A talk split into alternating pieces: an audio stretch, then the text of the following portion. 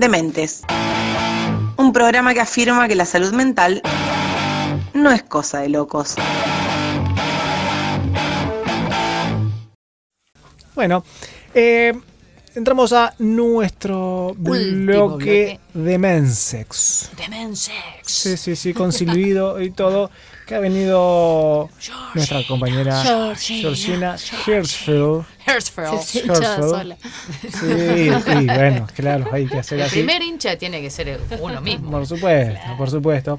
Si no me que tienen fe. nos ha preparado un tema interesante para poder plantear. Re lindo. Sobre todo para estas parejitas que empiezan a convivir, sobre todo para esa, estas parejitas que empiezan con Su nuevo camino, sus nuevos caminos, o que vienen hace que- mucho tiempo también. También, porque porque se animan, hablamos, ¿por y se no? animan a dar el salto Sí, mortal. claro, sí, sí. Eh, ¿Cuál sería no sé cuál sería el mortal? salto Me mortal. quedé ahí como pensando. Tremendo. Ah. Son la pareja de equilibristas son de, Claro. de los, los- claro. No, los trapez- los- los trapecistas. Bueno, hablar de amor y enamoramiento. Hermoso tema. Sí. Qué tema, Qué ¿eh? bueno. Qué temón, También vino Margarita. sugerido acá por el equipo, vamos a decir. Me parece. Se ríe, Matías. Me parece un tema súper interesante porque a veces son como categorías o cuestiones que se, tienen a- se tienden a pensar como, si bien van en sintonía, ¿no? Pero está bueno a veces como darnos cuenta de la diferencia, ¿no? En Hoy- estas. Este programa es justamente hoy abordó acerca de lo que de lo que damos por sentado Y no lo y es. no lo es. Tal cual. Y por ahí me parecía como interesante un poco despejar con ustedes y ustedes tendrán sus preguntas al respecto, pero como esta diferencia en relación a qué es el enamoramiento y qué es el amor, ¿no? Eh, y por ahí pensar el enamoramiento es necesario y por ahí se trabaja mucho en la clínica, en este poder discernir dónde estamos parados, la famosa frase, ¿no? En relación a dónde estoy parado, ¿no? Eh, que a veces no nos preguntamos en qué momento de la relación, qué espero yo del otro, qué espero yo, ¿no? De, de ese otro que a veces no es lo que esperaba, ¿no? O qué es lo que conocí, qué es lo que me muestra. Entonces son como varias preguntas que aparecen por momentos en eh, interrogarnos, ¿no? En la relación de La, pareja. la típica me enamoré del Che Guevara y ahora le quiero afeitar la barba, digamos. Claro, esta cuestión de cambio, ¿no? Eh, un poco forzado, ¿no? Pero que se da, ¿m? más allá de- del cheno. Ah, bueno, Pero bueno, el, el enamoramiento tiene que ver, ¿no? Con poder pensar este estado. Ya Freud en su momento lo definía, lo tengo que traer porque es como, bueno, este, este, este hombre, ¿no? Este psiquiatra que viene a traernos un montón de contenido en relación a poder discernir este estado y la diferencia que tiene con el amor. El enamoramiento implica como este estado de idealización, donde uno por momentos pareciera que enaltece al otro, ¿no? habla un poco también de la diferencia que tiene con el narcisismo, ¿no? Donde el narcisismo podemos decir que esta cuota de, de libido, propio, digamos. claro, está en uno mismo y diría Freud, cuando uno ama se empobrece, ¿no? Es como que hay un- Absolutamente, sobre Claro, todo si el amor va acompañado de regalos. Mm, También. Tal cual. Me encantó esa. Es muy buena. Es muy buena. Muy buena frase. Digo, aparece como esta renuncia respecto de cuestiones propias, ¿no? Entonces siempre planteamos como este estado, ¿no? De enamoramiento que a veces trae como esta sensación profunda de que el otro me completa, el otro es como todo para mí, el otro viene a, a, a saciar, si se quiere, ¿no? Esto en lo que queda prendido el enamoramiento, que son los ideales.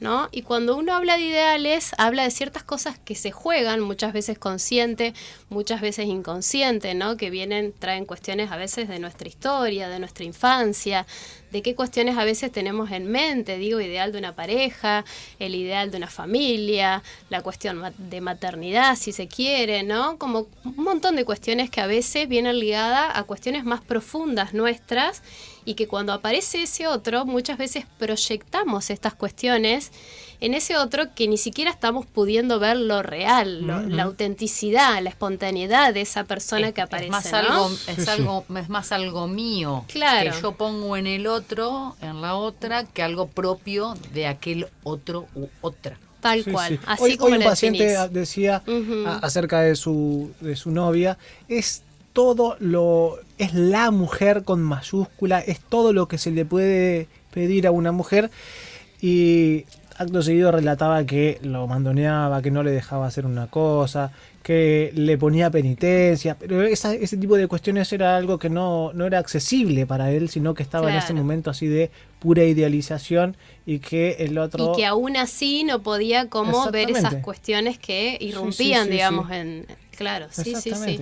Está bueno el ejemplo. Por ahí, en, cuando pasa esto de el querer afeitar al Che Guevara, es cuando aparecen esas cuestiones de, pero vos antes no eras así.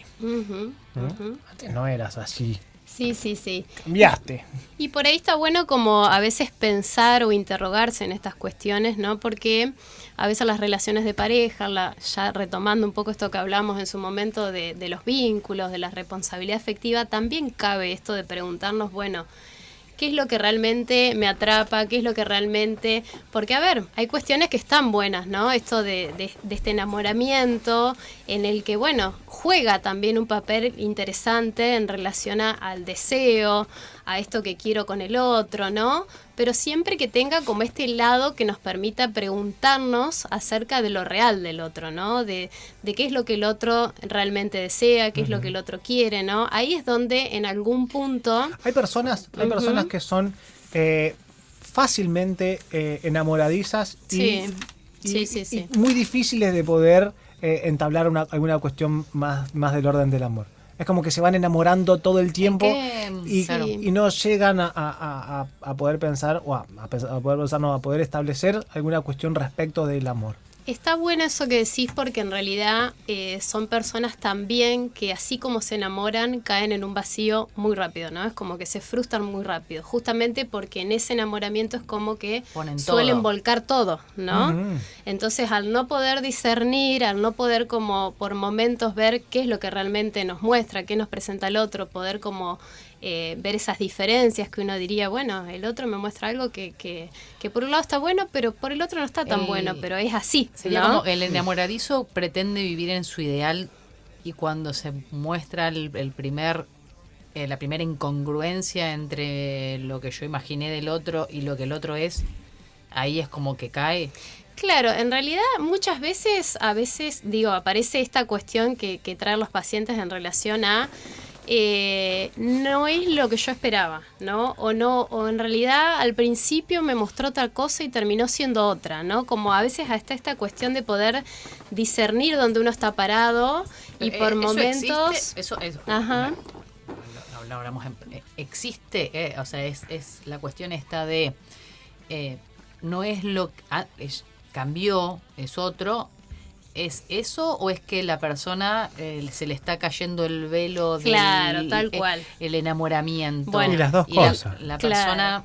Y un poco de las dos cosas, ¿no? Porque a veces cuando, digo, es un tema como bastante complejo y cuando a veces quedamos presos de estos ideales, ¿no? De parte de, de cuestiones que a veces dan vueltas en nuestra cabeza y no podemos soltar más allá de ver la realidad y esto, bueno, muchas veces trae sostener relaciones incluso aún en violencia, en situaciones de violencia, ¿no? Eh, pero bueno, está bueno esto que vos traes de, bueno, cuando a veces cae eh, ese velo, esa cuestión donde, bueno, ya el otro no es lo que esperaba, pero bueno, es esto, ahí aparece el amor, ¿no? Realmente hay posibilidades de construcción con esta diferencia, con estos defectos, con estas virtudes, o realmente esto que conozco, eh, bueno, eh, en algún momento pensé y bueno, y me separo, ¿no? y poder tomar esa decisión. esta, es una época, esta es una época que tiende o que propicia el, enamoramiento y no tanto el tema del amor. Eh, eh, es una época en la que te está, te está que plantea como imperativo esta cuestión de elección permanente, de, de que lo negativo no debe estar, de que todo lo que parecería que no no, no, no lo siento de la mejor manera para mí, hay que soltarlo. Entonces ahí es donde aparece y esta pluralidad enorme de objetos a consumir. Entonces eh, ahí donde aparece esa pequeña cosita, esa pequeña... Esa pequeña diferencia. Esa pequeña diferencia. Y que eso es importante, porque no es algo negativo del otro, no es algo, esa cosa, esa falla en el otro, sino esa pequeña diferencia. Diferencia entre lo que es realmente el otro y mi ideal, lo que yo estoy proyectando como ideal en el otro. Ahí cuando hay algo que se resquebraja de eso, listo, automáticamente hay que cambiarlo y aparece otro. Y seguramente va a aparecer otro. Porque va a estar hablábamos, ¿no? embestido de ese ideal. Claro, por eh, momentos de estos objetos y de descarte, ¿no? Uno puede, exactamente, y uno puede Tal ir cual. invirtiendo con ese ideal eh, persona tras persona y eso hacerlo de forma casi infinita, Recurrente, por digamos. supuesto, exactamente, Sí, porque sí, eso sí. eso va a ser posible eh, en cada persona y también en cada persona va a, va a resquebrajarse en algún momento ese ideal y de alguna manera no va a funcionar, no era lo que yo pensaba, mira este guacho lo que me hizo, ¿eh? dice la señora ahí cuando, cuando Sí. mostró otra cosa eh, esta persona. Ujú. Sí, por eso digamos como que lo interesante es una construcción que habilita por un lado el enamoramiento, por un lado lo real que tiene que ver con la construcción, con el amor, con lo recíproco, decía Freud en su momento, ¿no? Ahí está, donde las pulsiones en algún punto son satisfechas, ¿no? Donde aparece la reciprocidad en el amor. Pero bueno, esto también habilita, digamos, a una construcción que por momento, como dice Mati, pareciera que no hay tiempo para esa No construcción, hay tiempo ¿no? para esa construcción. No, no, no, exactamente. ¿A, a ustedes le ha pasado eh, de, de esto de, eh, de, de encontrarse con alguien que han idealizado de una manera enorme y, y que después se han encontrado con, con, con el otro, justamente? ¿Qué decir? ¿Qué decir? Ah, sí. Profunda la pregunta. Profunda la pregunta. Ajá. Matías hoy vino muy filoso con todas sus, sus preguntas y sus intervenciones. Es interesante lo que plantea Dejamos respecto abierto también para los oyentes. para los oyentes también. No, pero creo que es, eh, se han dado en, en mi en mi situación en particular no no recuerdo haber tenido idealizaciones que hayan sido eh, pro- eh, que hayan provocado eh, inconvenientes o, traumas o, cuestiones que cuando eh, descubrí lo que esa persona era o, eh, fue traumático. Creo que sí, uno tiene este, este proceso de idealización para poder comenzar a conocer al otro. Si- y después vas viendo esto que vos decís, dice, bueno, cuando ese velo del enamoramiento cae, eh, es el desafío de comenzar a construir. Y en, en ese lugar eh, es- está buenísimo entenderlo ahora en los términos que los trajo, lo trajo Georgina ahora, como para decir, para poder diferenciar eso que alguna vez pasó. Decir, bueno, ah, entonces estoy en la senda del amor ahora, sería, ¿no? Una cosa así. Ajá. Sí, tampoco, Sí. digamos, no, no es que uno tenga que ser tan tajante respecto a, obviamente que uno, así como el amor y el enamoramiento van apareciendo en sus distintas versiones dentro de una relación, ¿no? Pero sí está bueno como tener como a veces esa conciencia respecto de, bueno, qué a veces es nuestro y proyectamos en el otro y qué a veces del otro, digamos, ¿no? Entonces, a veces poder diferenciar dentro de un vínculo Sí. lo que tiene que ver a veces con deseos personales, con deseos Sí. del Ahí- otro. Ahí, lo que lo que está bueno es que haciendo así como como re- recordando que creo que lo que es fundamental en estas cuestiones es, es poder quizás mantener una instancia de, de- de diálogo sincero, digamos, con la otra persona con la que estoy construyendo la relación. De decir, eh, de esto, de, de yo me doy cuenta que quizás este ideal, esto que estoy proyectando y que le exijo a la vez a la otra persona que actúe en función de lo que para mí es lo que debe ser, eh, y decir, bueno, no, hasta qué punto yo estoy forzando en el otro, en la otra, algo que, que no es propio de esa persona, sino que es mi necesidad. que tiene Y que ver conmigo. Conmigo, digamos. es decir, bueno, poder hablarle, decir, ok, no, mira, esto en algún punto me, me molesta, me, me genera inquietud, me genera incomodidad, ¿cómo lo podemos gestionar? Porque a mí me interesa seguir acá, pero vemos cómo podemos equilibrar esto entre lo que sos vos y lo que yo... eh, Y en lo me- que de no, vos quizás me genera malestar Eh, y, entonces y en el- consensuando, digamos, Exactamente, cuestiones. ir construyendo desde ahí. No es sencillo poder construir. ah, Yo recuerdo una, una pareja que una vez vino al consultorio y que llevaban muchísimo tiempo juntos. Y parecía que, que había una, una especie de juego ahí de, de ceder cíclicamente. ¿eh? Ahora te toca a vos, ahora me toca a mí, Se, Claro. ponían en juego estos dos ideales de cada uno y momentáneamente iban cediendo cada uno. Entonces, cada, eh, un Como primero. medio forzado, digamos, si se Claro, quiere. entonces, claro. primero uno jugaba a hacer o, o a interpretar ese ideal del otro, después eh, el otro hacía algo parecido y durante todo ese tiempo y en ese juego no pudieron nunca construir una Algo cuestión más genuino, en digamos, si se pareja, exactamente, Ujú. es que eran como dos juegos paralelos que se iban haciendo eh, de dos personas que Claro, convivían. Juego, juego a gustarte, ahora Y- vos jugás a que.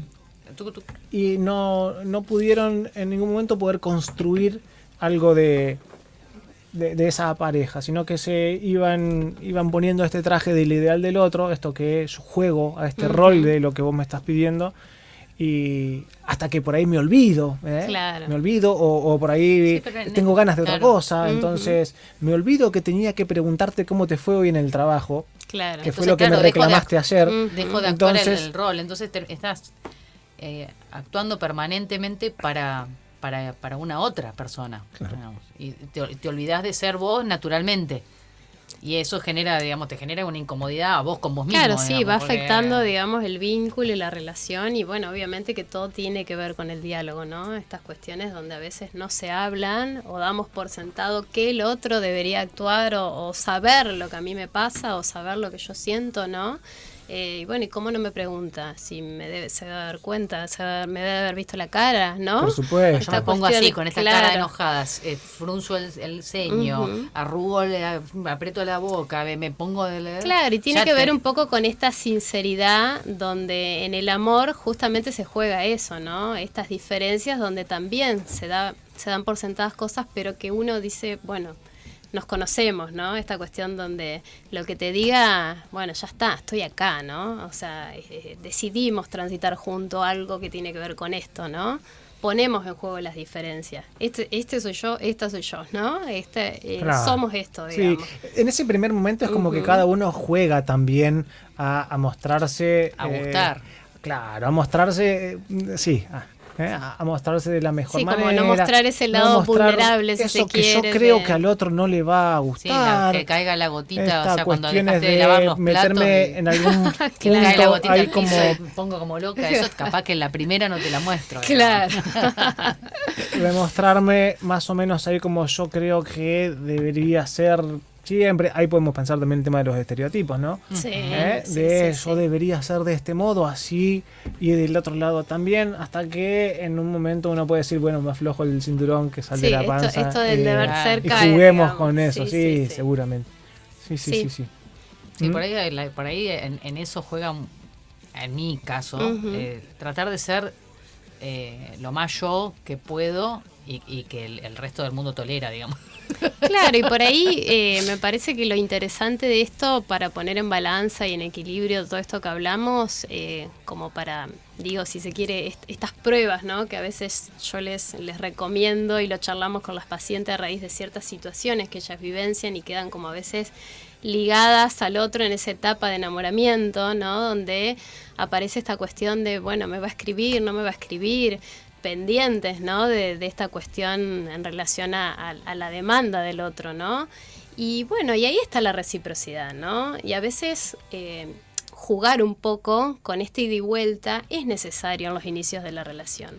A ver si hay un otro que aparece, ¿no? Si realmente no, no tiene que ver con una demanda que es de un solo lado, eh, o si realmente se va dando de ambos lados. Si ¿no? es que Sí. sea mutuo, está la Claro, si es mutuo. frase- Seguro. De- Bueno, pero hablábamos con vos también la, la vez pasada de lo difícil ahora, porque antes las reglas parecían muy claras. ¿eh? Claro, sí, Cada sí, uno sí. tenía determinado juego que jugar y parecía medio claro, pero hoy está más complicado con eso, ¿eh? porque hoy si... Si te escribo es porque demuestro interés, pero también que puede ser que... eh, Si te mando un segundo mensaje, si- ya tengo un nivel ya de soy intensidad. Ya soy intensa, claro, sí, Entonces, sí, sí. esa cosa de estar como eh, siempre pensando en qué podrá llegar a ser ¿Qué va a pensar el otro? ¿Qué va a decir el otro? Y ahí se pierde un poco esta espontaneidad de, de quiénes somos, ¿no? además que Esa se somos- entiende mucho porque es mucho más sencillo el tema de eh, comenzar las relaciones y en principio sostenerlas a través de las eh, redes sociales, ¿no? Porque yo te puedo escribir eh, un mensaje eh, que es muy distinto al verte la cara, al encontrarme y a, a- Sí. a toda esa cuestión más de la, del, del encuentro con el otro. Entonces, el texto lo puedo pensar 30 veces, puedo decidir el momento exacto en el cual mandarlo, porque que la, la corporeidad, la presencialidad no te permite eso, ¿no? Porque, eh, bueno, Sí. puedes estar eh, regulando cuándo voy a decir cada frase y el resto permanecer mirando el- el- la taza de café o la luna, sí, ¿no? sí, sí, Sí. Y eso es real que aparece, ¿no? Como esta cuestión donde a veces uno está más eh, pendiente de qué, qué es lo, digo, pensar y, y todo el tiempo maquinar en qué es lo que nivel de realmente... ansiedad de ansiedad terrible. ¿no? Si me va a contestar, si no, si está en línea, cuestiones que, que bueno, que rozan con cuestiones Ah, de, de un se montón de... y no me clavó el visto. Claro, sí, sí, sí, y es una cosa recurrente, ¿no? Esto en Sí, relación tremendo. al síntoma, la ansiedad, lo que genera las expectativas. ¿Y a usted qué le parece, Estefanía? Está medio calladita hablando. De, de- está ahí como está muy pensando. atenta. Yo creo que está sí, ¿Qué le parece, Estefanía, a usted de... Cansada de la No, mudanza. realmente eh, coincido con, con todo lo que fue diciendo Georgie. Eh, yo tenía esta, est- est- esta idea, o lo, por ahí lo que se venía escuchando era que el enamoramiento llegaba hasta cierto momento en la relación y como que después venía la, la cosa en serio, ¿no? Como que todas las relaciones normalmente tienen un poco de enamoramiento. Pero también reflexionaba acerca de qué importante es eh, el diálogo, ¿no? El, el poder hablar y, saber dónde se encuentra cada uno parado o, o qué es lo que necesita. Por lo menos ese es mi punto de vista. eh, para construir algo que, que, que sea lo que vos necesitas, ¿no?